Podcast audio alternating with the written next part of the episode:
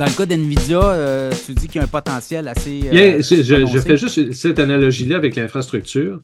Euh, c'est certain que le titre est, en- est assez cher quand même, mais si c'est vrai que la, la, la croissance, on est qu'au début de cette vague-là et que c'est- et qu'on répète un peu le modèle de l'arrivée de l'Internet dans les années 90, bien, les fabricants d'infrastructures donc devront en bénéficier. Et par la suite, les, les- et c'est déjà un peu le cas aussi des fabricants de logiciels. Microsoft, par exemple, utilise beaucoup avec OpenAI, ils ont mis une, euh, une ils ont pris une participation dans la compagnie qui fabriquait le chat GPT. Donc, ils commencent déjà à bénéficier et euh, ça, ça va continuer comme ça. Euh, Tesla aussi, forcément. Est, Ben, Elon Musk là, lance XAI. Là, il a levé. euh, Exactement. Il, il veut ouais. lever un milliard. Là. Actuellement, il y a des, euh, positions. Je pense qu'il y a 300-400 millions d'investissements déjà d'annoncés. Oui, exactement. il, il est là-dedans lui aussi parce que faut se rappeler, là, ChatGPT, OpenAI, Elon Musk était au départ un gros actionnaire. là. C'est Oui, lui qui a trouvé le nom d'OpenAI d'ailleurs. Oui, exactement. Alors, on est dans une période quand même euh, fascinante, euh, Pierre. On regarde ça. Ça va vite, moi. hein? Ça, Ça va vite. oui, mais on, on se dit toujours, bon, euh, on essaie de se décoller de la, de la Fed, des hausses de taux et tout ça. On, on- on essaie toujours de se ramener à se dire, bon, c'est sur le long terme qu'il faut regarder ça. Il faut regarder les compagnies qui font des bénéfices. C'est ça qui tire la bourse vers le haut quand on, une compagnie dégage des, des bénéfices sur le, le court terme et le long terme. Alors, c'est ce qu'on achète quand on achète des stocks à la bourse. Mais c'est certain qu'on est dans une période absolument incroyable. Puis dernier point, là, je connais mon, mon intérêt. D'ailleurs, j'achète de lire la biographie de Elon Musk, euh, qui est une méchante brique, mais qui se lit euh, de façon euh, absolument vraiment très, très intéressante. C'est des courts chapitres et c'est vraiment fascinant de voir toute l'évolution à partir de quand il a fondé ces deux compagnies majeures, Tesla et, Star, SpaceX. Je ne sais pas si tu as encore vu, hier, ils ont lancé la version 2 du robot de Tesla. Donc, le Optimus version 2. Alors, j'invite tes auditeurs à taper ça dans, dans YouTube pour aller voir, euh, ou dans Google pour aller voir comment. on fait des tâches qu'on ne faisait pas sa La, version. la 1. progression. Moi, ce qui m'épate, c'est la progression en l'espace d'un an. euh, Comment ils ont réussi à faire un robot de forme humaine avec une dextérité. Euh, ils ont enlevé du poids dans, le- dans le robot. C'est pas un robot très, très gros. hein. Il mesure à, à peine 5 pieds 8. Ils ont enlevé du poids, il pèse moins, moins donc il marche plus vite. Euh, et puis, il commence vraiment à avoir euh, une allure intéressante au niveau de la manipulation des, objets. Donc, on le voit dans la vidéo qui a été diffusée hier, euh, donc le 12 décembre, pour la première fois, manipuler des œufs. Donc, euh, on présume que l'œuf n'est pas cuit, mais en tout cas, même s'il était cuit, c'est quand même intéressant de voir comment, avec la dextérité qu'il a, un œuf qu'il passe d'une main à l'autre avec des senseurs sur le bout des doigts. Alors, euh, est-ce que ça, veut dire, ça, des robots, euh, pour le- les gens qui, se disent, bah, c'est bien beau tout ça, mais ça fait quoi, à part dans les films, qu'est-ce qu'on peut faire?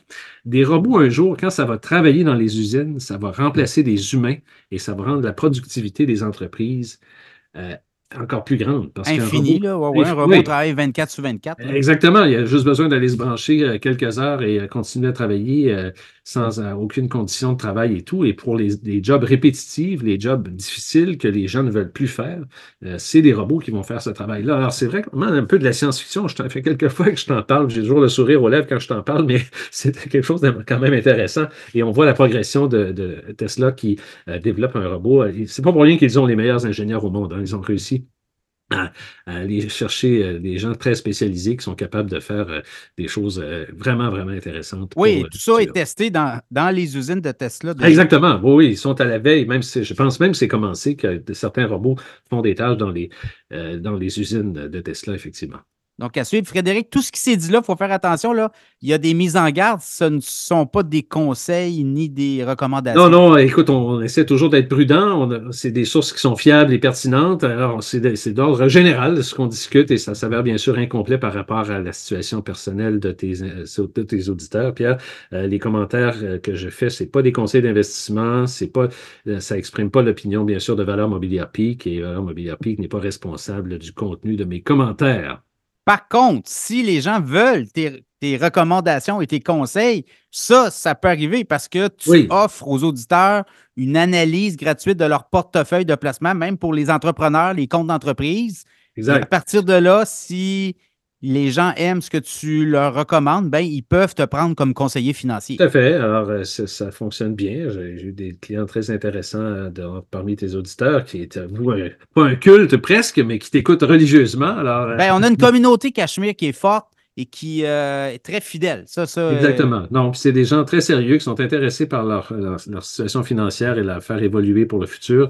Et puis, bon, c'est ça que je, je donne euh, quelques devoirs aux gens qui m'appellent et qui me contactent. Ils peuvent réserver là, sur mon site web frédéricturcotte.com une plage horaire ou m'appeler au 418-681-91 poste 253.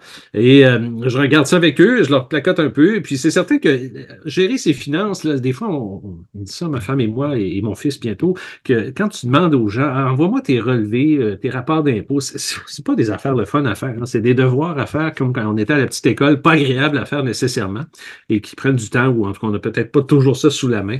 Mais une fois qu'on a passé cette étape-là, qu'on a investi peut-être un petit peu de temps à regrouper ces papiers puis nous les envoyer, euh, puis à prendre le temps de discuter avec moi, euh, bien, je pense que les gens bénéficient, puis c'est ça que j'offre à tes auditeurs. Excellent, Frédéric. On se reparle prochainement. Oui. Euh, et sinon, ben, euh, joyeuse fête, oui, hein, oui, parce toi que aussi, ça, Pierre. ça va aller vite. Euh, 2024, là, vous le voyez, là, c'est parti. Des baisses de taux, ça, c'est pour euh, euh, les investisseurs. Là. Des fois, des baisses de taux, ça peut donner de l'oxygène dans, dans, dans, la machine. Hein.